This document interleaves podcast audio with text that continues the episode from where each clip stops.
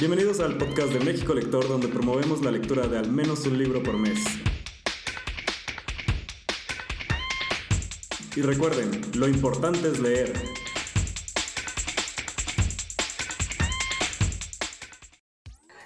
Bienvenidos al capítulo número 10 del podcast de México Lector, en esta es su segunda temporada, donde tenemos este, de invitada a Jacqueline, editora de Langosta Literaria.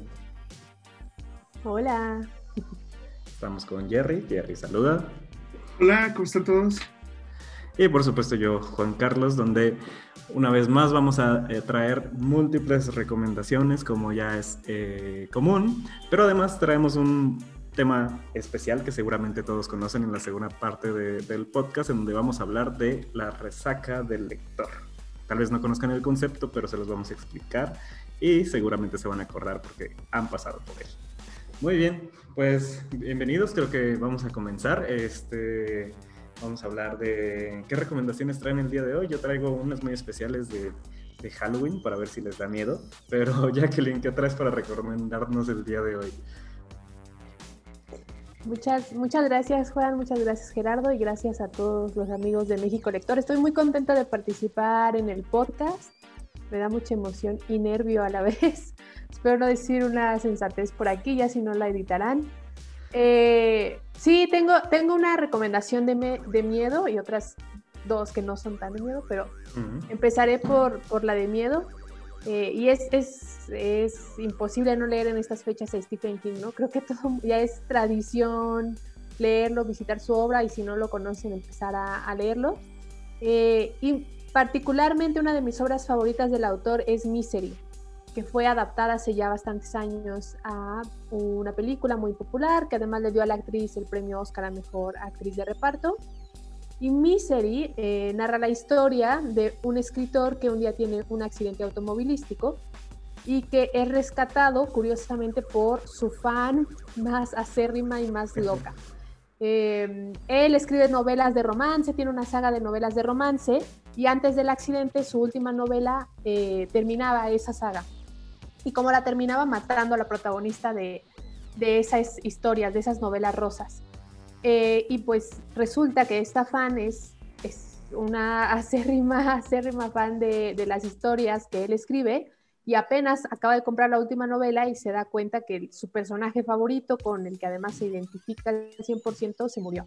Entonces, en lugar de ayudarlo eh, a salir, a, hablar a la policía, a llevarlo a un hospital, decide cuidarlo, entre comillas, por supuesto, cuidarlo, en su casa eh, y obligarlo, lo mantiene secuestrado y lo obliga a que escriba una nueva historia de, ese personaje al que mató. Entonces es una introspección muy interesante y psicológica, es obviamente una especie de novela de terror, sí, pero en el estilo psicológico, no en el estilo de los monstruos, que también es muy popular en la obra del autor, eh, porque nos habla del el proceso creativo de un escritor, ¿no? A mí me, eh, cuando lo puedan leer ustedes también, eh, les, les, llamará mucho la atención esa parte en la que el autor logra revivir a este personaje y cómo lo logra revivir de la forma más maravillosa posible, imaginativa posible. No sé ustedes qué, qué piensan de, de, esta, de esta novela, de King, a qué autor la secuestrarían para que termine su, su obra. Podríamos secuestrar al mismo King. Digo, ¿qué? No, no, no, este, no sé en qué estoy pensando. Este, pero a mí me encanta Misery, de hecho es uno de mis libros favoritos de, de, Stephen King, porque aunque me gustan todas sus obras, esta es eh, muy especial porque no tiene nada para, eh, sobrenatural.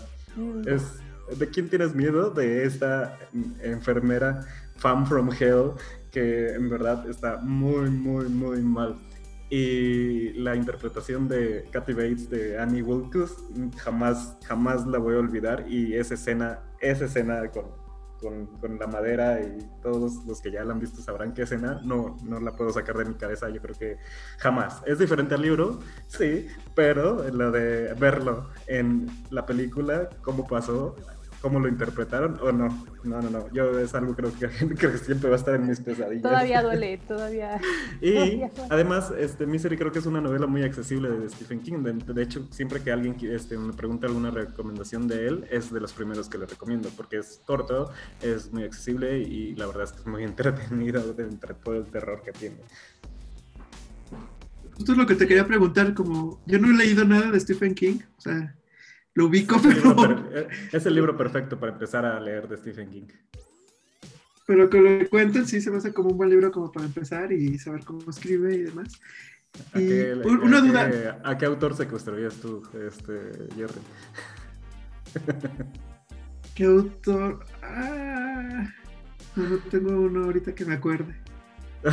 Pero, no pero me quedé pensando. No, quiero decir porque, porque resulta que sí es, factible que, que lo consiguiera. Oye, pero ¿crees que se haya basado en algo que él le haya tocado vivir? O sea, de algún fan, sí, cartas. Sí, o sea, sí dijo que alguna este, fan fue demasiado efusiva en alguna, este, en algún signing o algo así, y más o menos de ahí salió la idea. Sí, también, también contaba él que además busquen la casa de Stephen King en internet, así en Google, porque es como mansión, mansión embrujada, ¿no? Eh, y él decía que una vez una señora se metió a su casa, o sea, literal se metió y su esposa gritó y esa señora era como, quiero un autógrafo tuyo, es que soy tu fan, pero es, es el grado de, esa también es una crítica muy interesante, ¿no? El, grado de fanatismo al que puede llegar uno como fan, o sea, hasta dónde estaría uno dispuesto a ir por una historia que, que amas, ¿no? Digo, yo no me imagino secuestrando a ningún autor, obviamente, a menos, ¿no? Pero... Tal vez medio estuquearlo, sí, pero ya este, secuestrarlo no lo creo. A menos que sea George Martin. Era lo que te iba a decir, o sea, creo que... Lo vas a secuestrar para obligarlo a, terminar el libro. Justo, justo ahorita que platicabas eso, me imaginaba que ese autor es el más secuestrable, o sea, que que los fans estarían ahí preocupados de decir. Sí, ¿eh? sí, sí, sí, no, bueno. Sí, ya sé. Oye, Jerry, ¿qué, ¿qué, nos vas a recomendar tú el día de hoy? Este, yo les voy a recomendar un libro que me recomendaron precisamente y empecé la semana pasada, que se llama Clash, How to Thrive in a Multicultural World, que es de Hazel Rose y de Alana Conner. Este libro llegó a mí porque me invitaron a un club de lectura que se llama The Lazy Book Club, que es un club de lectura de Londres y que esto es muy curioso porque entras a este club de lectura, entra poquita gente, entran 10 personas y no importa si no lees el libro. O sea, porque es como ¿cómo, por eso... ¿Cómo lograste el lugar? No sé, fue así como que me llegó el mail de invitación y luego aquí están los lugares y solo hay 10 y lo conseguí así y respondí. Y estaba preocupado porque pues dije, no, no voy a acabar el libro, pero precisamente el concepto de este club es, no importa que no lo acabe, solo como que léelo tantito, ve más o menos de qué trata. Y funcionó, entonces sí, sí llegué con un poco de idea, pero... Digo, no es, un, no es un tipo de libro donde haya spoilers. No, no hay spoilers, y precisamente este libro, este libro, y, y, justo son los libros que buscan en este club, es este, por ejemplo, para la gente que trabaja en planeación o estrategias en agencias de publicidad, este libro sirve mucho porque te narra las diferencias y choques culturales que hay, por ejemplo, entre las culturas asiáticas contra las culturas de Estados Unidos. Por ejemplo, cómo los hijos son criados, cómo los asiáticos pueden ser como más estrictos, pero en Estados Unidos se propicia más el tema de, la libertad y la individualidad y que tengas tus logros personales. Eso me hizo muchísimo sentido porque cuando empiezas a hablar como de generaciones, eh, empiezas a ver cómo eso también este, no precisamente trae buenos logros, o sea, empieza a traer como unos temas de ansiedad muy fuertes porque por una parte eres como muy libre, pero por otra parte no, no está funcionando ser tan libre y ser tan independiente porque no eres tan único y tan especial. Y en cambio, países asiáticos que piensan más como en un tema de comunidad, eh, tienen otros resultados diferentes, sí son más estrictos, pero al final piensan más por los otros y saben que si ellos actúan en algo tiene consecuencias.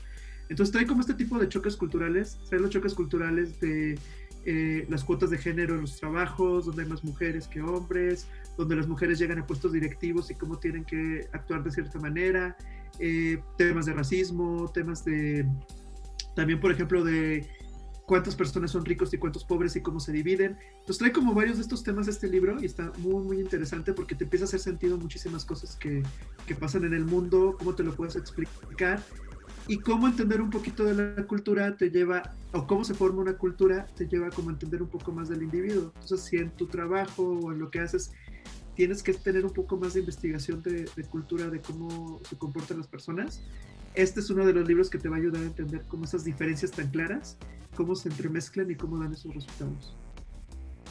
Ya, sí, suena súper interesante.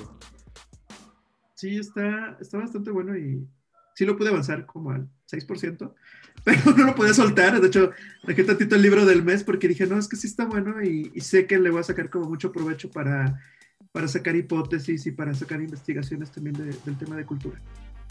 no hablemos de mi libro del mes porque no lo he comenzado. Este... ya sabes que hasta el último momento, viviendo al límite. Eh, que hemos estado dos horas antes de la reunión acabando las últimas páginas. sí. Muy bien, pues yo les traigo em, recomendaciones de miedo. Em, en el último podcast les hablé de esta escritora, Silvia Moreno García, que, llegó a mí por este, este libro que estaba a punto de salir, Mexican Gothic, pero que yo había leído un libro anterior de ella, que es Gods of Jade and Shadow bueno, pues ya por fin leí el Mexican Gothic. Eh, el hype estaba muy, muy alto con este libro. Este, ya, lo, ya firmaron un contrato para una este, serie limitada en Hulu. Pero es súper padre porque es esta autora que es mexicana, pero vive en Canadá. Entonces, al parecer, allá ha logrado vender eh, muy bien las ideas de sus libros, entonces tiene muchos libros publicados y estos últimos dos han tenido mucho éxito. Mexican Gothic trata este, de una familia que recibe la carta de la prima que se casó con un, este, con un rico y se fueron a vivir como a un pueblo de México, a una mansión pero manda una carta muy errática donde pues parece que algo está mal con ella. Entonces, este, la prima que sí vive en Ciudad de México la mandan a esta mansión para ver que, que la prima esté bien, eh, Noemí. Noemí, que es este, pues, de la alta sociedad y acostumbrada a todas las cosas así high de la Ciudad de México de los años, ah, si no me equivoco, de los años 50. Eh, y ya, se va este... Eh, a este pueblo, a esta mansión, que resulta que el, esposo es inglés, entonces casi casi recrearon una mansión inglesa en medio de un pueblo de, si no me equivoco, era de, ah, no recuerdo de, de, dónde era, pero era un lugar donde había minas de plata, creo, o de oro. Este, y ya en toda la tradición de la novela gótica, tenemos una mansión, tenemos a la chica que acaba de llegar a la mansión y, y tenemos a unos como este host bastante eh, mm, antipáticos, podríamos decir.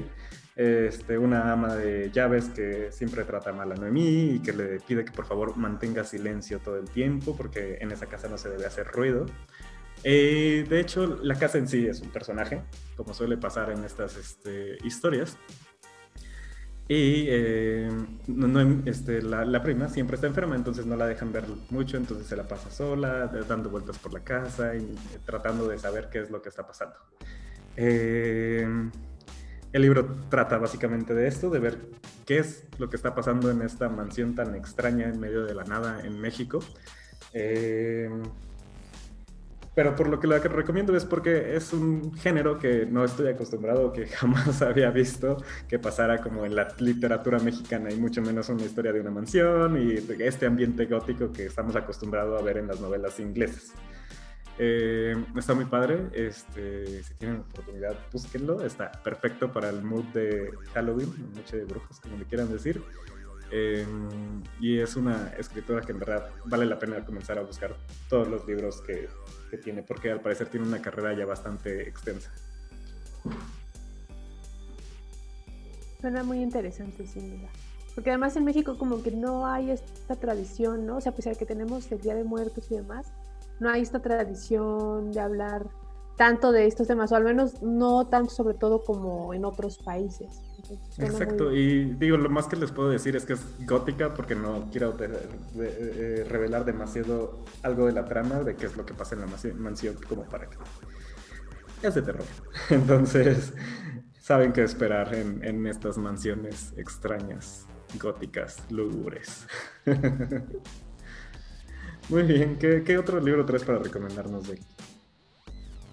Sí, antes de eso quería preguntarles, por ejemplo, alguna mansión gótica a ustedes de la literatura que digan, aquí me gustaría entrar, o sea, con miedo, pero aquí entraría. Mm, yo no he leído tantos, de hecho, no, apenas hace como un par de años leí el de la última vuelta de tuerca, la vuelta de tuerca. este, no he leído el de Hill House, no sé, ¿tú Jerry? No, no he leído de terror. Es que de hecho, como que no es mi género favorito, ni tampoco de películas así. Lo evito. Si son zombies, a lo mucho. Yo, evito, yo lo evito también, la verdad. Sí. ¿Sí? Si no en la noche uno no duerme. Sí, yo sí. O sea, yo digo, no creo, obviamente los fantasmas no existen hasta que llega la noche y entonces oye ruidos raros. Sí. Pero no por nada no voy a leer en la noche. Sí, no. Pero sí, el de, el de otra vuelta de tuerca puede ser, ¿no? Con... Sí, ese también es, es bueno. Sí, y además fue el que eh, inauguró, pues de ahí salió el término de la vuelta de tuerca, entonces, ¿qué más decir? Y pueden ver la serie, la serie la verdad. Sí, es, un, es un gran libro.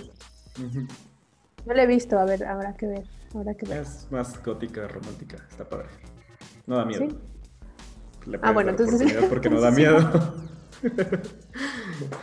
bueno, ya y ahora sí, les voy a recomendar otro título, bueno, un, título que voy a ser completamente honesta y es un título al que yo le hacía el feo, porque, eh, bueno, dentro de, mis funciones, de mi trabajo diario, me toca también trabajar con la cuenta de Alfaguara México, ¿no? Twitter, Facebook y demás.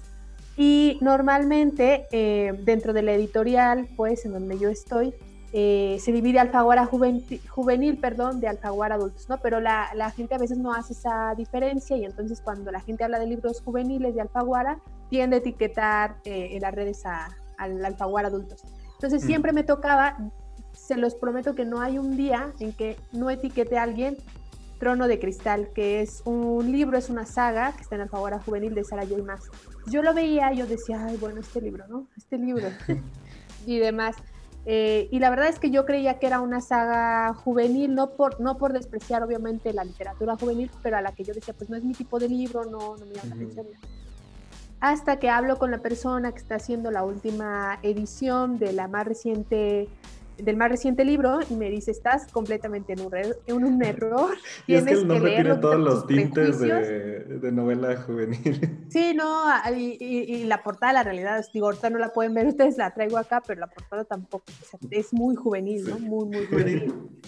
Este, pero no, o sea, hay una, hay una frase que utilizan eh, mis compañeros de mercadotecnia para, para venderla y es como si te gusta Juego de Tronos, si te gusta eh, los Juegos del Hambre, es para Es el nuevo Juego de, Tronos, de estas mezclas. que, ah, ese, ese es nuevo argumento de venta preferido.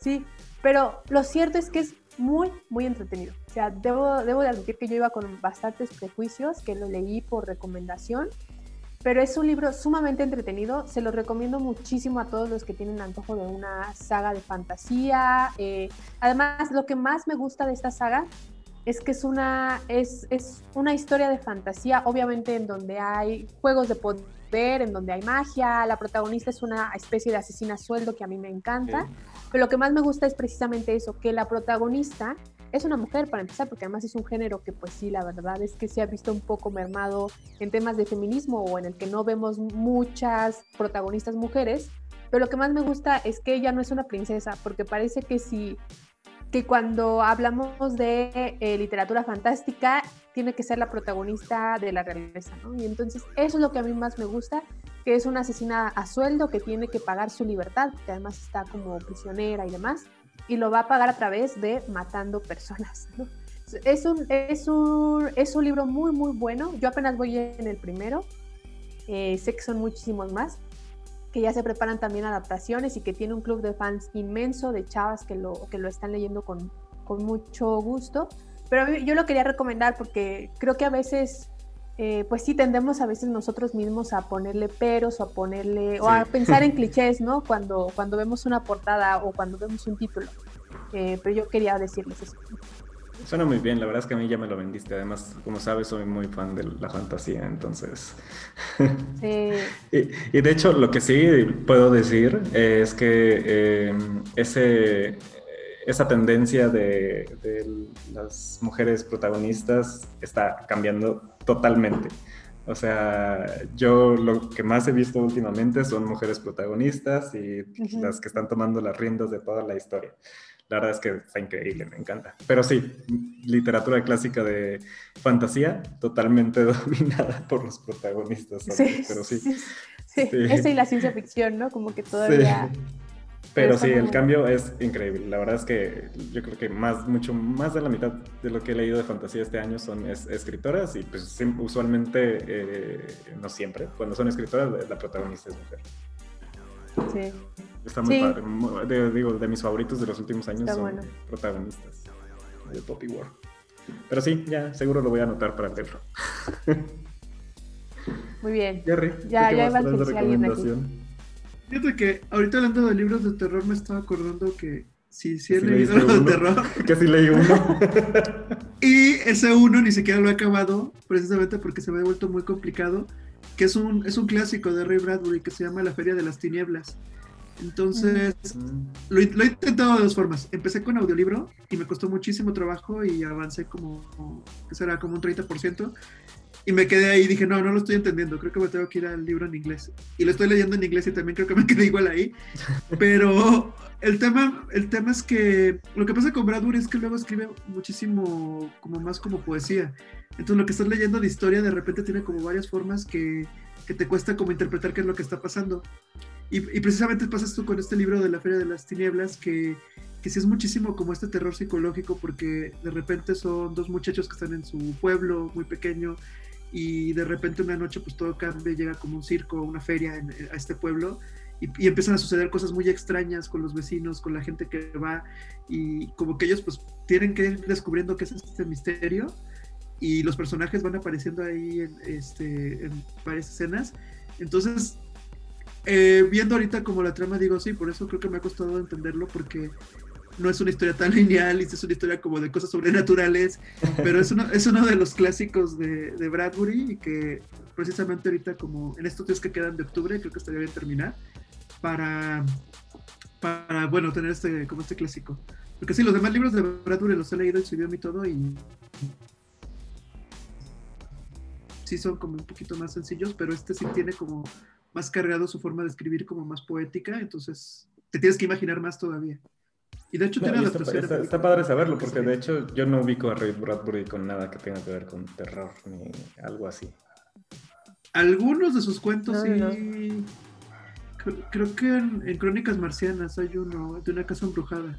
Pero pues al final lo ubicas como ciencia ficción. O sea, yo leí Crónicas Marcianas y no. O sea, dices es ciencia ficción. ¿Sí, venía, ¿Sí venía ahí el cuento de la casa? ¿O entonces recuerdo que todos son viajes no, y cosas así. Sí. Sí, hay unos que son tal vez psicológicamente terroríficos, pero no, no nada este, que no sea ciencia ficción. No, nada, completamente sí. A mí me dio más una sensación de soledad, ¿no? Como en, Crónicas Marcianas. Sí, tiene unas cosas medio tristes, psicológicamente feas. que te dejan pensando.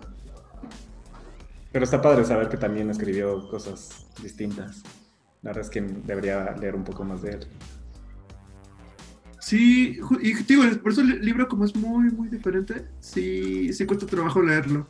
Pero igual creo que me pasa lo mismo que con fantasía, que cuando escriben más de que tengas que imaginar y, como términos no tan comunes o muy o inglés muy antiguo, no lo entiendo y entonces por eso también Mort se me quedó como en, me quedó también como el 30% de que no lo estoy entendiendo. No, no, no sigas diciendo eso, por favor. eso me pasa con fantasía. Yo, yo debo confesar que no he leído El Señor de los Anillos y llevo años, años en que ya lo estoy leyendo, avanzo y es, no, ya me movió, me voy a otro. Que sigue, ya, aquí perdí toda la credibilidad sobre fantasía que podía. Es muy tedioso en ciertas partes, la lo acepto, pero me gusta mucho. Me lo, me lo voy a mm. poner de propósito. Creo que cada año digo esto, pero me lo voy a poner de propósito en 2021. Esa parte está interesante, como que nos pusiéramos esos libros que no hemos acabado y que tenemos que acabar y, ponerlos para el 2021. Ah, que tampoco es un...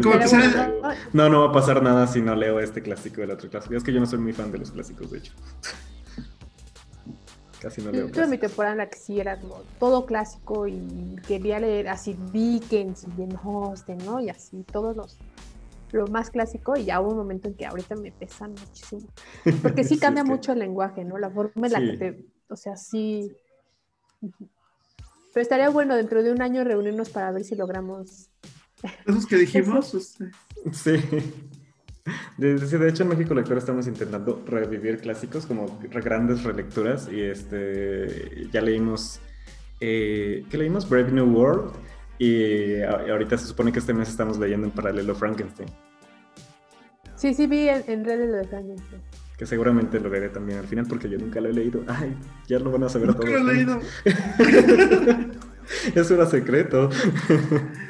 bueno, déjenles recomiendo otro libro para que ya no salgan mis secretos a relucir. Este, eh, en estos días terminé un libro que se llama este, The Year of the Witching, este, de Alexis Henderson. La verdad es que es un libro que encontré en, este, como libros muy anticipados este año que iban a salir de terror. Este, tiene eh, como toda la, ambientación tipo, si son muy fans de la película esta de La Bruja, que salió, ya no recuerdo en qué año, pero es muy famosa, la película de La Bruja, este, con Thomas Thomas Este, se trata de este esta chica que, que, nació eh, en un pueblo tipo este, así totalmente aislado del mundo exterior, pero fue como este nació en el pecado. Entonces, este a su papá, no, a su mamá la, la, acusaron de brujería y al final a los dos terminando, terminaron quemándolos en la hoguera. A ella termina viviendo con sus tíos y pues este todo comienza cuando este, eh, se pierde un momento en el bosque porque se le, se le, se le va corriendo su cabra, ya empezamos con las cabras, este, y se encuentra a dos chicas en el eh, bosque desnudas y ahí bailando, y ya saben, típica cosa de brujas. Este, y le dan un libro, que al parecer era eh, un libro diario que escribió su mamá, donde empezó este, a escribir toda la historia de lo que le había pasado con su esposa y pues daba como eh, eh, pista a que un tipo de maldición iba a comenzar en el pueblo. Y cuando empieza, cuando ella tiene su primera menstruación, y de hecho comienza con eso y, empieza a ver como sangre en, todos los ríos y en todas partes, parece que esta este, maldición se está volviendo realidad. Entonces anda viendo qué puede hacer para detenerla porque la maldición dice este, sangre, oscuridad, no sé qué, y termina en matanzas. Entonces eh, ella no es mala, entonces este, está haciendo todo lo posible para ver qué, qué puede hacer para salvar este pueblo, que además es terriblemente y profundamente religioso. Entonces, este, pues obviamente a, cualquier descuido quieren quemar a alguien. Em, si les gustan, se les llama la atención de las historias de brujas totalmente clásicas, porque esto es muy, muy clásico, como tipo brujas de Salem. Está muy, muy padre, eh, está fácil de leer, este, está cortito, son 300 páginas y está muy entretenido, bastante sangre para estos tiempos de, historias de terror.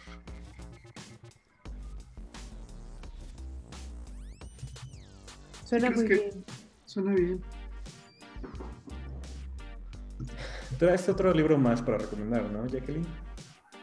Sí, traigo, traigo uno más. Uno último. Cuéntanos. No, no, sé si voy a leer el libro que recomendaste ese rato. Es que, no, yo de verdad, de verdad que no sé ni por qué me gusta Stephen King, porque yo soy bien miedosa. Cuando leí otra vuelta de tuerca, me, o sea, sí hubo momentos en que brincaba, ¿no? y otra vuelta de tuerca es muy clásico y casi no da miedo. Sí, sí, sí, sí, exactamente, además. Yo no sé cómo, pero ahorita que dijiste, no, pues normal que los queman y demás. Y yo no, Bueno, normal en los tiempos de brujas. Pero sí es, o sea, sin duda es un, tema muy interesante porque yo debo confesar que yo ahorita estoy en un pueblo. porque pandemia y demás.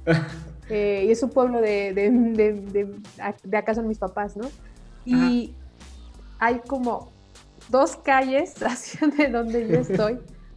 hay, un, hay un señor que vive ahí y que la gente viene porque es brujo. O sea, literal, de verdad se los juro que cuando hemos pasado por ahí hay gente, aunque haya pandemia coronavirus, siempre hay gente. Y nos preguntamos, bueno, ¿por qué? ¿Por qué hay tanta gente? ¿Por qué? O sea, creíamos que, pues, ¿qué pasa ahí? Y entonces ya preguntando con, con mi abuelita, que es de aquí de toda la vida, dijo, es que ahí vive un, un, brujo. E, es, es, sorprendente porque además siglo XXI, ¿no? Zoom, todo, y, y la gente viene a ver al brujo Igual y podrían hacer las consultas de brujo por Zoom también. También, pues podría ser. Pero ya, si no, me da miedo porque tengo al brujo acá en la esquina. Si no, no creo que. no vaya a creer, no vaya a darse cuenta que estoy leyendo de cosas de brujería. Sí, o voy a creer que soy bruja yo. Este, no, de. mi recomendación no es para nada de miedo, al mm. contrario, es un es, es, un libro de esos libros que te hacen sentir muy bien después de que los lees, que los lees y ah, dices, sí, la vida vale la pena, es este, todo, todo puede estar mejor, ¿no? Es un libro que a mí me gustó muchísimo de una autora a la que a mí en lo particular me, me emociona mucho cada que saca un nuevo libro porque me gusta mucho cómo escribe. Eh, es Rosa Montero, La Buena Suerte. Eh, es un título muy bonito, de verdad. Yo quisiera no, no, contar demasiado del libro porque es de estos libros en los que en apariencia no hay, digamos, tanta acción, pero que sí van pasando muchas cosas y, que estas cosas pues, se van develando de una forma muy rica, ¿no? Pero básicamente es la historia, muy a grandes rasgos, es la historia de Pablo. Pablo es un hombre que un día eh, decide tomar el tren sin rumbo fijo, o en apariencia sin rumbo fijo, eh, va perdido por la ventana viendo el paisaje, viendo a la persona que va al lado suyo y demás. Y de pronto se baja en una estación como sin nada, eh, se acerca a la, a, la, cajera, perdón, a la persona que está en la taquilla y le dice, ¿en dónde estoy? la, la, mujer se le queda viendo rarísimo, diciendo que lo que le pasa. Eh, le explica en dónde está, en una parte de, de España que no recuerdo en estos momentos, y entonces él decide eh, preguntar por el, por el pueblo anterior a su bajada, porque vio un edificio que le llamó la atención, un edificio viejísimo, en mal estado, horrible, ¿no? En el que nadie quisiera, quisiera vivir. Eh, y le dice la, la, persona encargada en taquilla, le dice, bueno, pues los trenes terminan aquí, entonces tienes que tomar, si quieres regresar es mañana o que vuelva el tren o tómate un camión y vete, ¿no? Entonces él agarra el camión, se va y uno dice, bueno, qué prisa, pues se le fue la, se le fue la estación o por qué, cuál es la prisa. Y pues no, resulta que él decide vivir en ese, en ese edificio, vio un anuncio que decía que se rentaba, perdón, se compraba un departamento, llama a la persona encargada y le dice, lo quiero comprar ya. Entonces el, el, el hombre se le queda viendo con cara de, tú estás escondiendo algo, estás huyendo de alguien o qué, no te creo, pero también sabe que no va a haber otro comprador de ese departamento porque además está muy cerca de las vías del tren. Entonces el tren, pues como saben, es ruidosísimo. Vivir al lado debe ser horrible, ¿no? Sí. Eh, entonces él dice, no, pues órale, pues, ¿no? Voy por el contador y hacemos el trato y si con unas cláusulas de si estás en algo embarrado, me regresas mi dinero, ¿no? Y demás. O me regresas el departamento y demás y ya eh, poco a poco van introduciendo otro, eh, introduciéndose otros personajes. Descubrimos que él es en realidad un afamado arquitecto eh, que estaba por dar una conferencia y que de pronto dijo no la voy a dar y se agarró, se subió en el tren y se fue. Sus compañeros de trabajo no saben nada de él, entonces no saben qué hacer porque están como en esta idea de, híjole, vamos a la policía, no vamos a la policía, te dan a entender que algo también estaba, le estaba pasando en su vida, eh, hay ahí por ahí unas pérdidas que también sufrió y demás. Eh, pero obviamente en el pueblito en donde se queda, porque es un pueblito, se vuelve la sensación. Eh, no mm. pasa mucho en ese pueblo y de pronto llega un desconocido del que nadie sabe nada, que además te dice, no, está muy bien vestido y es muy guapo y, y pagó en efectivo y pagó, entonces debe ser rico, pero está huyendo de algo. y en su, en, su, en su edificio de, de, departamentos conoce a una joven que es todo lo contrario a él, porque él, es, él está, él, él, aparentemente está en una depresión muy fuerte, ¿no? Está en este piso y se la pasa sentado en el piso, sin muebles, sin buscar él siquiera algo, y lo único que hace es contar los trenes. Pasa, eh, él pasa días contando trenes. y está esta mujer que un día le encuentra a ella, que además ella es chistosísima, ¿no? Porque va cambiando la autora de puntos de vista. Y ella de pronto dice, no, Dios mío, me vio el, vecino guapo y yo con las bolsas de la basura y aquí en pachas y demás. Y ella trata de, de hacer ahí una especie de amistad o, o, de tener relación con él, ¿no? De, de, establecer contacto, mientras que él es todo lo contrario, ¿no? Él no quiere nada de eso. Entonces, es un libro muy, muy bonito, eh, de autodescubrimiento, también es una una crítica hacia pues hacia dónde vamos, ¿no? Hacia dónde también ponemos, eh, en qué papel ponemos a veces nuestro trabajo frente a, nuestras, a nuestra vida, ¿no? Eh, que a veces le damos prioridad.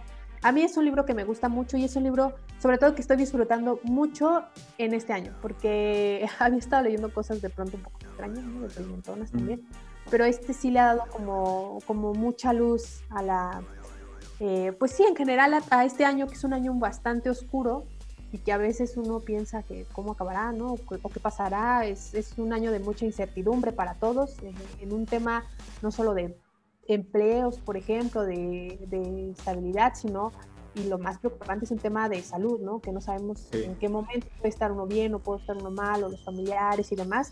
Entonces, leer esto, la verdad es que sí me ha, me ha ayudado muchísimo. Entonces, bueno, se, lo, se los quería recomendar eh, muchísimo. Suena bien. De hecho, ya creo que solo he leído un libro de Rosa Montero, el de La ridícula idea de no volver a verte. Y Me encanta, sí, es buenísimo. No es para nada este, para sentirse bien. Ese no. No, no, no, que ese no, es feel good, definitivamente. No, no, no. Este, entonces, escuchar como todo lo contrario en este libro, como que sí dan ganas. Y de hecho, al principio de la pandemia, con todos mis amigos andábamos buscando solo libros feel good, fantasía, esto y el otro, pero que fueran feel good, por favor. Nada de drama. Entonces está padre. Está muy padre eso. Y, y sí siento, o sea, como que esas recomendaciones que tengamos libros que te hagan sentir algo lindo y que te dejan un bonito mensaje y que sus personajes pues te vayas como enamorando de ellos. Ahorita con lo que me contaste ya estoy así con muchísima curiosidad de leerlo y ver qué es lo que está pasando en ese libro. Sí, es muy lindo, es muy lindo. Sí, Jerry, ¿qué, ¿cuál es el otro libro que nos vas a recomendar? Fíjate que el último libro que les voy a recomendar hoy es un libro que precisamente recomendó nuestra autora favorita Jenny Lawson, eh, ah. Happy, que si la recuerdan de nuestras primeras recomendaciones. Claro. Y, y, es un libro, pues no de estos libros que se tienen que leer mucho, muy pesados, sino simplemente es un libro de ilustraciones que se llama I Will Judge You by Your Bookshelf, o sea, te, te juzgaré por tu librero, de Grant Snyder, que es un este, ilustrador del New York Times. Entonces, vi la portada y dije, está interesantísimo porque pues generalmente yo creo que cuando conocemos a alguien, eh, una pregunta interesante si nos gusta leer es decir, oye, ¿cómo está tu librero? ¿O cuántos libros tienes? ¿O qué tienes en tu librero? No sé si les ha pasado que llegan a una casa y, si ven un librero se quedan ahí un rato ahí curioseando para ver qué leen, qué, cosas sí, interesantes los hay pleasure están escondidos atrás. O están escondidos o qué tendrán en digital. En digital para que no los vean. Abajo los libros así. En digital para que no los vean, pero. Yo creo que, por ejemplo, si alguien llega a nuestras casas y ven este, los libros que hemos leído de México Lector hasta ahorita, no, no van a encontrar un patrón definido, van a decir, hay muchos como que, que no tienen que ver el uno con el otro, hay libros de gatos, hay libros de libro de Bridget Jones, y de repente saltamos otro libro, entonces no, no van a entender de qué club se trata, pero pues este, este, libro trata de eso, entonces a través de ilustraciones pues va comentando las diferentes peculiaridades de lo que son los libreros de las personas y cómo podemos juzgar por ello. Entonces está interesante y es un libro de estos de ilustración que básicamente acerca las fechas de fin de año y que puedes regalar como para algún lector. Entonces... Para, para llegar al, al, Reading Challenge, al objetivo de lectura. Si tienen, si tienen el Reading Challenge ya por terminar y no han leído mucho, pues les recomiendo estos de ilustración. Hay varios. Los acabas en un par de horas y ya, sigues avanzando. Lo importante es leer. Está muy bien. Está muy bueno. Suena, suena muy bien, ¿eh? Sí, sí. Sí, a mí me ¿Lo parece que me salieron los sugeridos en, en, Amazon. Creo que ya lo voy a pedir. Creo que lo estoy pidiendo ahora mismo. Se llama I Will Judge You by Your Bookshelf. O sea, te juzgaré por tu librero de Grant Snyder. Lo, lo, voy a pedir. Sí, suena bien. Sí, aparte si uno sí hace eso, la verdad, ¿no? Sí, llegas a una casa y así como... Cuando se va... Sí, sobre todo ya cuando dices, sí soy lector, y vas a una, a una casa, lo primero que haces es, voy a ver el libreto. ¿No sabes qué es lo peor? Cuando vas a una casa y no tiene libros. No tiene libros. Sí, que además en México la, realidad es muy común. Es muy común, es muy, común. muy común. Sí, pero sí te quedas así, Dios mío, solo está la sección amarilla aquí, ¿no? hay... o las, las enciclopedias que compras nada más por... Sí que ya, ni los venden, kilo, ¿no? enciclopedias. Entonces, si tienen las enciclopedias van a ser de los 80. Va, a ser porque los tiene ahí desde los 90, entonces, no sé. Corre, son heredadas. Corre, corre, o sea, si llegas a una casa... Corre, porque... No, o sea, si, su última, si su última referencia es la sección amarilla y una enciclopedia de los 80s, 90s, no. Creo que el primer, la primera enciclopedia de Encarta fue en 96, ¿no? Más o menos. Más o menos, en los 90 ya había Encarta. Me acuerdo de la Encarta de 96. Sí, yo sí, todavía tiene pero, pero creo que ya en los 2000, no sé. No, ya. Ya, no saquemos la edad, Jerry. Este. Calculen la edad. Bueno, antes de pasar al, al, siguiente tema, yo les voy a recomendar este un libro que ya se perfila para ser uno de mis top 5 del año. Este, también lo acabo de leer, se llama eh, Interior Chinatown de Charles Yu. De él creo que este, ya les había recomendado en alguna ocasión un libro que se llamaba este, Cómo vivir eh, de manera segura en un mundo de ciencia ficción. Em, y otro que tenía este, historias también de ciencia ficción, pero ahora como que cambió un poquito el género y es más, como un ensayo em, es como un ensayo sobre el racismo en Hollywood. Porque eh, el libro se trata de este chavo, que pues, realmente nunca sabemos su nombre porque hacen referencia a él como este eh, hombre asiático número 6, que, ha pasado, bueno, parte de su vida, porque sus papás también fueron actores y siempre fueron como este, pasando por distintos roles de eh, estereotipos asiáticos en películas de Estados Unidos él ya comenzó su carrera y lo único que ha logrado es hacer un extra más, donde solamente es un extra asiático. Y siempre ha soñado con llegar a ser este Kung Fu Guy, porque Kung Fu Guy es como el personaje más importante que puede llegar a tener un este, actor asiático en, en el mundo de Hollywood.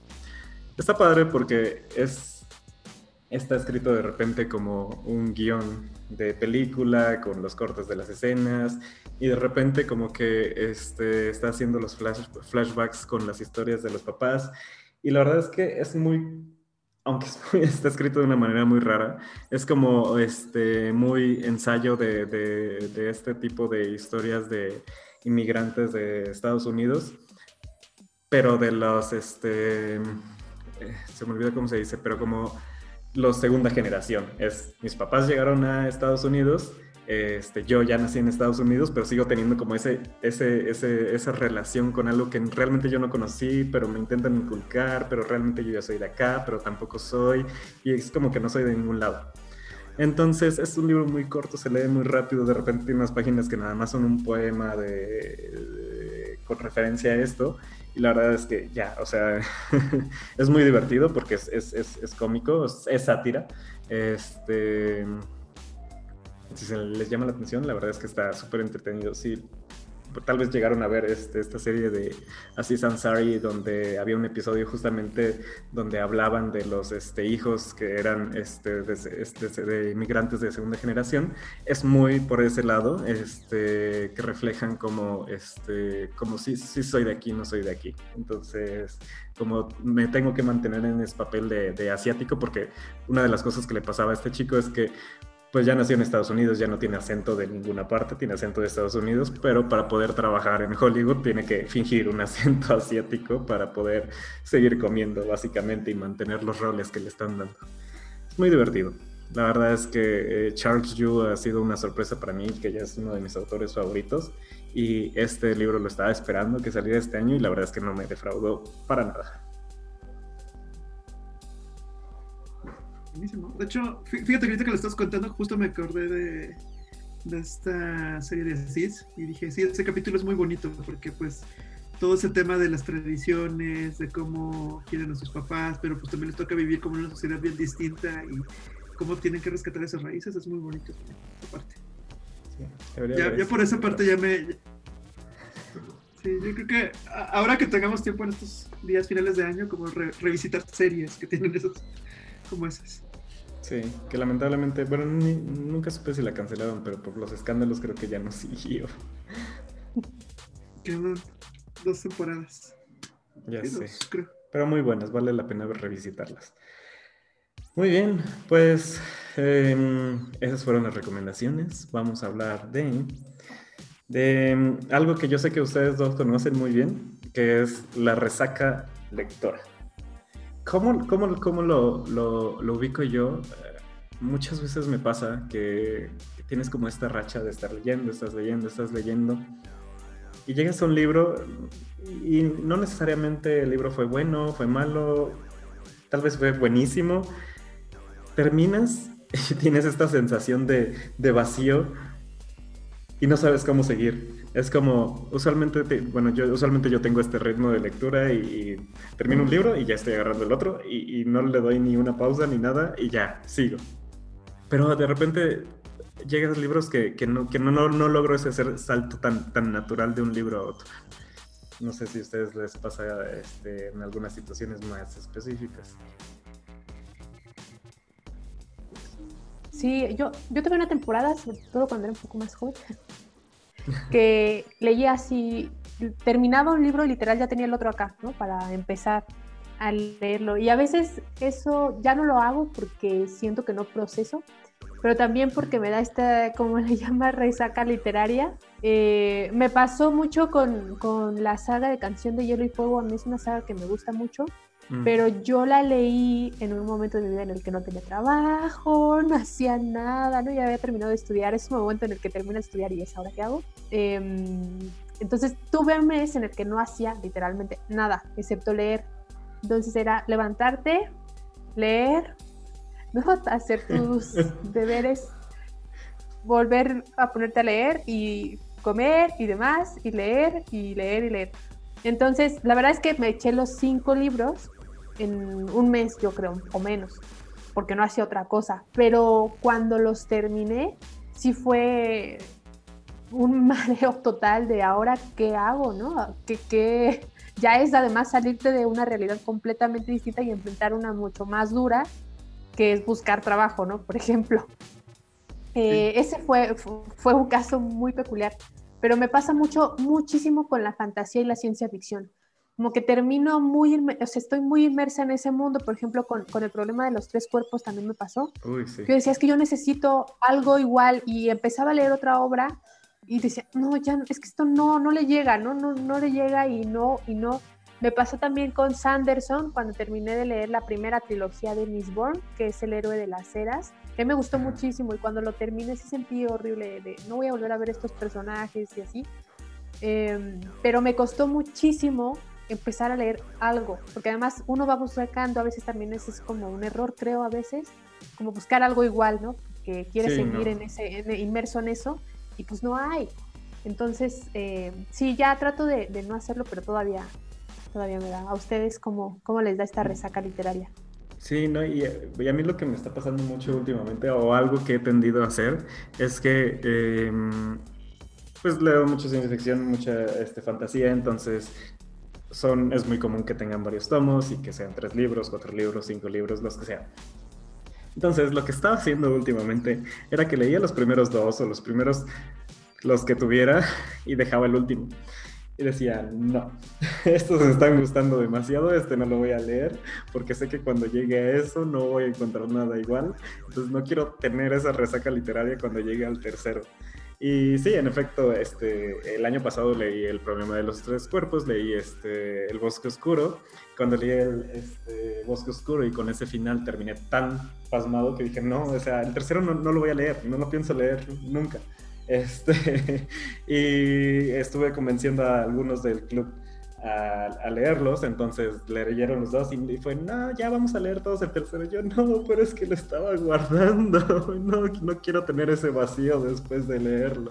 Y sí, lo leí y lo pasó, pasó, sabía que después de terminar de leerlo no iba a encontrar nada igual, entonces después de ese sí tuve como un periodo de, no sé, dos días, que ya es mucho porque normalmente no dejo tiempo entre un, entre un libro y otro. Y, y lo horrible es que eh, comienzas a leer otros y es como, no, mejor otro. Em, lees cinco páginas y no, otro, otro. Y tienes 50 libros ahí pendientes y no sabes ni con cuál vas a poder seguir. Fíjate que yo estoy, yo estoy más en ese lado, o sea, como que cuando me cuesta leer, es cuando más trabajo, cuando más más bien hago como esto de dejar libros a medias o libros empezados. Entonces justamente ahorita como que estoy como en esa racha de que estoy, no me gusta, no me gusta y empiezo y digo, no, ya, y, y como que me motivo porque digo, este libro es nuevo y entonces empiezo, le avanzo un poquito como el ritmo y lo dejo y así sigo. Hasta que llego como a ese libro que no me paro hasta que lo termino y y que me encanta y que otra vez digo, ay, por esto me gusta leer, porque digo, esta historia fue tan bonita y, y me pasa mucho con libros, sobre todo que son como cortitos y que son como de, de, cuentos o historias pequeñas. Entonces, que me quedo con todos estos escenarios, me quedo con estos personajes y con esa sensación bonita de, ay, por eso me gusta leer. Por estas historias que, que fueron como cortas y tuvieron como ese momento y que acabé tal vez en 250 páginas o menos. Y, y, ya, vuelvo como a retomar como las ganas de seguir leyendo porque a mí me pasa mucho ya cuando son libros como muy, muy grandes que, que digo, no, o sea, lo empiezo a ver interminable. No me acuerdo con cuál último me pasó. Uh, ¿La sombra del ángel? Uno, uno fue La sombra del ángel.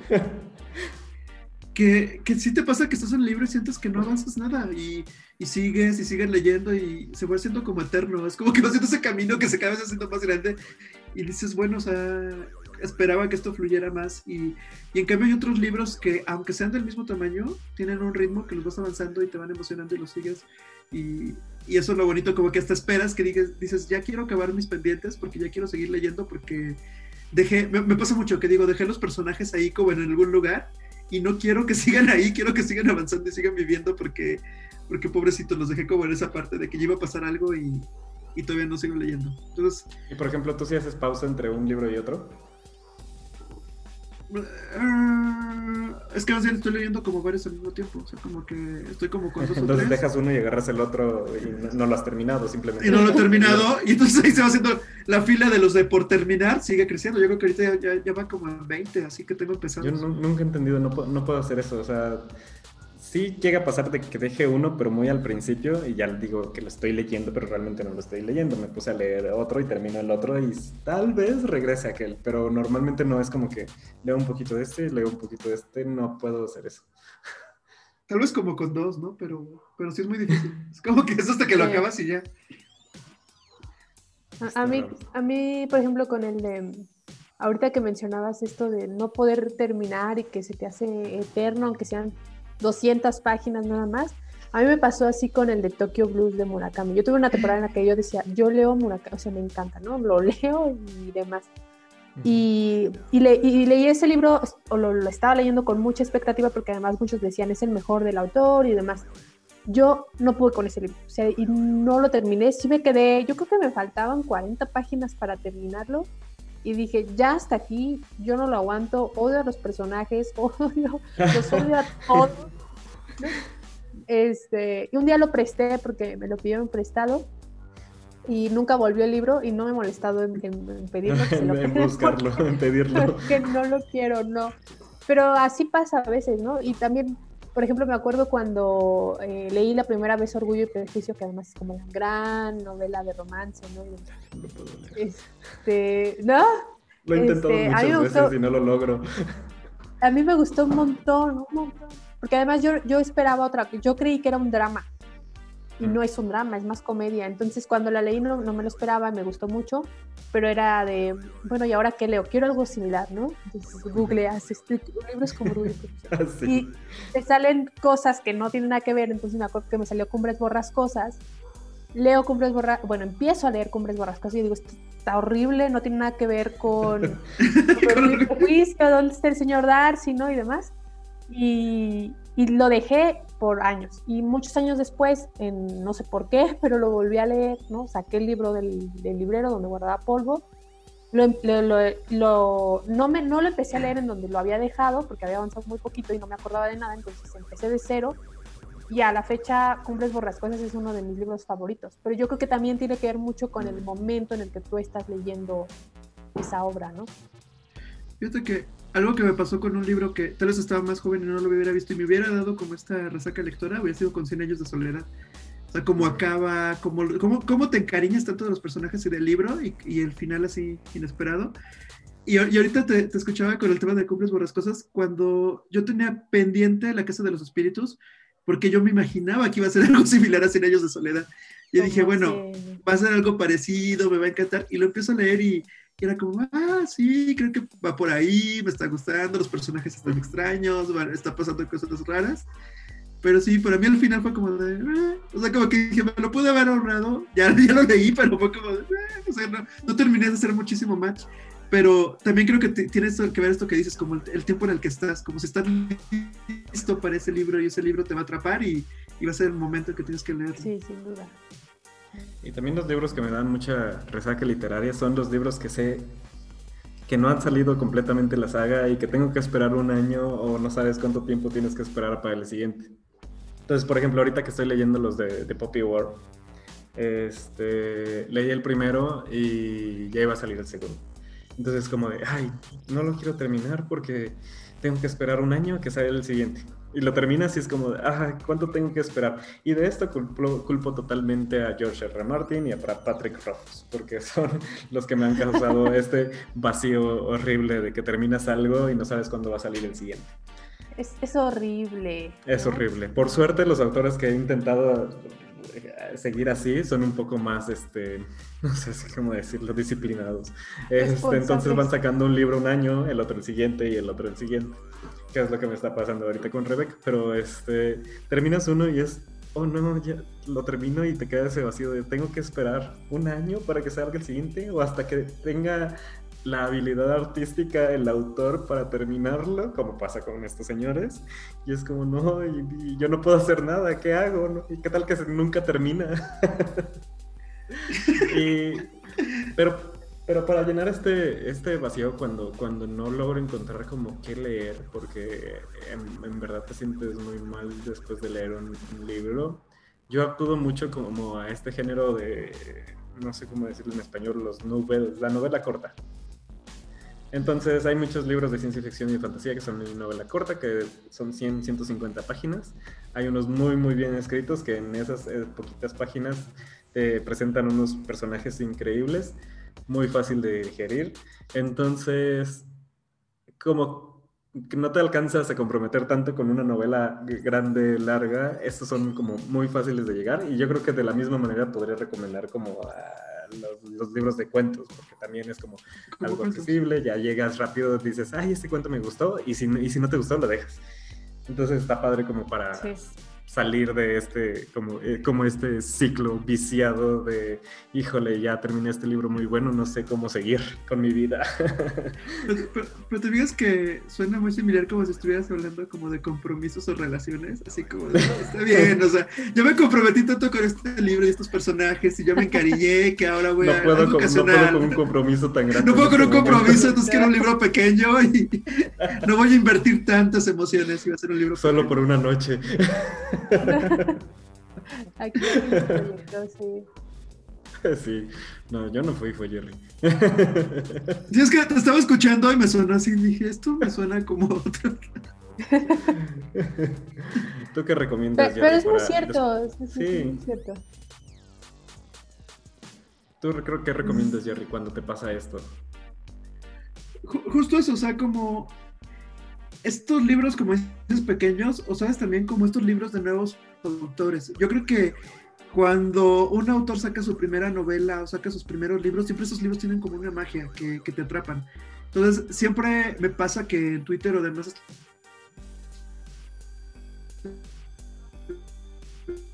como recomendaciones y entonces cuando libros que, te atrapan porque no sé si, no sé qué piensa Jacqueline, pero como que hay menos miedos a escribir. Y, y, pasa mucho con esos autores que ya cuando los lees más dices, no, ya, como que me encantó, pero esos sí. primeros libros terminan siendo como muy, terminan siendo como más crudos, terminan siendo como más aventurados, más terminan siendo como esta también. gran sorpresa, más honestos. Y entonces ahí conoces como al autor como con todo el sentimiento Y ya puede que después este, lo vaya perdiendo, ya no tiene como ese encanto, no sé, pasan como mil cosas. Pero creo que estos primeros libros de autores también son buenos como para, para conocer algo nuevo y como para salir un poquito como de esto de, bueno, hay que, hay que intentar algo nuevo. Sí, Tú, Jacqueline, ¿qué nos recomiendas cuando, cuando los lectores no saben cómo seguir después de terminar un libro? Yo creo que lo mejor es cambiar de género. Eh, si estás leyendo ciencia ficción, irte a lo mejor a, terror o a algún drama también. O sea, que, que, porque a veces uno si continúa con lo mismo, buscando lo mismo, también eh, pues te estancas o te va a parecer que no le llega a lo demás porque es completamente diferente. Entonces yo lo que hago eh, es eso, cambiar justamente de género. Sí, y de autor, este otro estilo completamente diferente para así poder seguir sobre todo porque con la, yo también leo mucha fantasía y las, la fantasía luego tiende a hacer estas sagas enormes. Entonces pasas meses literalmente leyendo una misma historia, ¿no? En diferentes tomos, pero una misma historia. Y terminas y obviamente es un vacío tremendo, ¿no? ¿Y qué leo ahora? Entonces sí, yo lo que tiendo a hacer es cambiar, cambiar de género. Está súper bien. Sí, no se me ha ocurrido porque yo luego tiendo a seguir, como que agarrar un periodo del mismo género, pero tiene mucho sentido. Tal vez voy a intentar eso, sí. Voy, a hacer mis libros pendientes al lado de la cama y los voy a hacer barajear, así. Ciencia ficción, fantasía, novela. Solamente encuentres un género que tienes por ahí olvidado y digas, ah, algo nuevo. Sí, sí, tengo algunos ahí medios olvidados que les he hecho el feito últimamente. que no me escuchen. cada vez de hecho, tengo ahí también, sea, veo y muchísimos son libros regalados y que ya tienen como 12 años en el librero y que no los he tocado. Entonces ya. El año que entra. El año que entra yo creo que va a ser de. Mis propósitos va a ser como empezar a leer libros que sé que tengo ahí en el librero ya. O sea, que ya tienen que salir porque llevan más de 10 años ahí, que algunos hasta con el plástico todavía. Entonces, no. Wow. Sí, yo el otro día estaba limpiando unos, saqué uno de Katzenbach ni siquiera me acuerdo cómo se llama, y, tenía ya el hule amarillo, ¿no? De plano, de que ya tenía ahí mucho tiempo. Pero eso está bueno, lo que estabas diciendo ahorita está, está interesante, como ver cuánto tiempo tiene ese libro ahí, ¿no? Guardado sin que yo lo haya tocado desde que llegó. Desde que llegó. Y que por algo lo conseguiste, o sea, que te llamó la atención cuando lo viste y dijiste, ay, no, sí, tengo que tenerlo. Y están, o sea, Justamente ahorita estoy viendo a mi lado libros que me, han regalado, o sea, uno que me regaló Juan Carlos la Navidad de hace dos años y, entonces la Navidad del año pasado, entonces noto cierto patrón ahí de libros. Entonces, este año no regalen tantos libros, amigos lectores, porque se van quedando ahí. Es difícil regalar libros. Imagínate, y todavía uno va así como a la feria.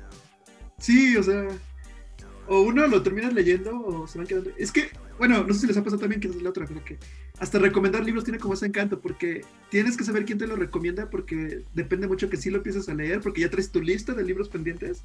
Entonces, es bien raro que llegue alguien de la nada que ni te conozca y te diga, tienes que leer esto. O sea, si llega alguien así, lo más seguro es que no le vas a hacer caso porque ya tienes los, los, que te recomienda el club de lectura, los que te recomiendan tus amigos, la gente más cercana a ti que te conoce y que te dice tienes que leer esto por, porque sé que te va a gustar. Entonces, sí que llega alguien más. que investigas personalmente, entonces. Más los que investigas, entonces. Sí. Y las referencias también que no encuentras de repente alguna mención. Son interesantes, lo voy a leer. Sí, o las listas, odio las listas ya porque ay, ya agregué tantos más. Que eso también es buen tema, como cuántos tenemos de por leer, siempre cerramos el año, yo creo bueno, en mi caso yo ya llevo como más de 100 para el siguiente año y pues esa lista nunca va a bajar. Pues sí, em, muy bien, este, la verdad es que hay mil maneras para que este, podamos eh, combatir la resaca literaria. Yo creo que las recomendaciones pues, son bastante buenas. Yo creo que lo podemos intentar y, y, vamos a ver si alguien de Twitter nos cuenta también cómo ellos este, combaten esta resaca después de leer un libro. Eh, no sé si quieres agregar algo más, Jerry. No, nada, nada más este, agradecer a Jacqueline que nos acompañó y que fue muy amena esta plática a través de libros, como siempre en los podcasts. Que sigan a Langosta Literaria en Twitter. Sí, también. sigan a Langosta Literaria. Y es, y de nosotros, pues ya saben, checar ahí Twitter, Instagram, este, la página para recomendaciones de libros. Eh, ahora está, también el canal de YouTube, que yo espero pronto subir videos de recomendaciones también. Este es el canal con más recomendaciones, las reuniones de un libro por mes. Y pues, este, nos, nos vemos en el próximo podcast. Sí, muchas gracias por escucharnos. Muchas gracias. Bye. Bye.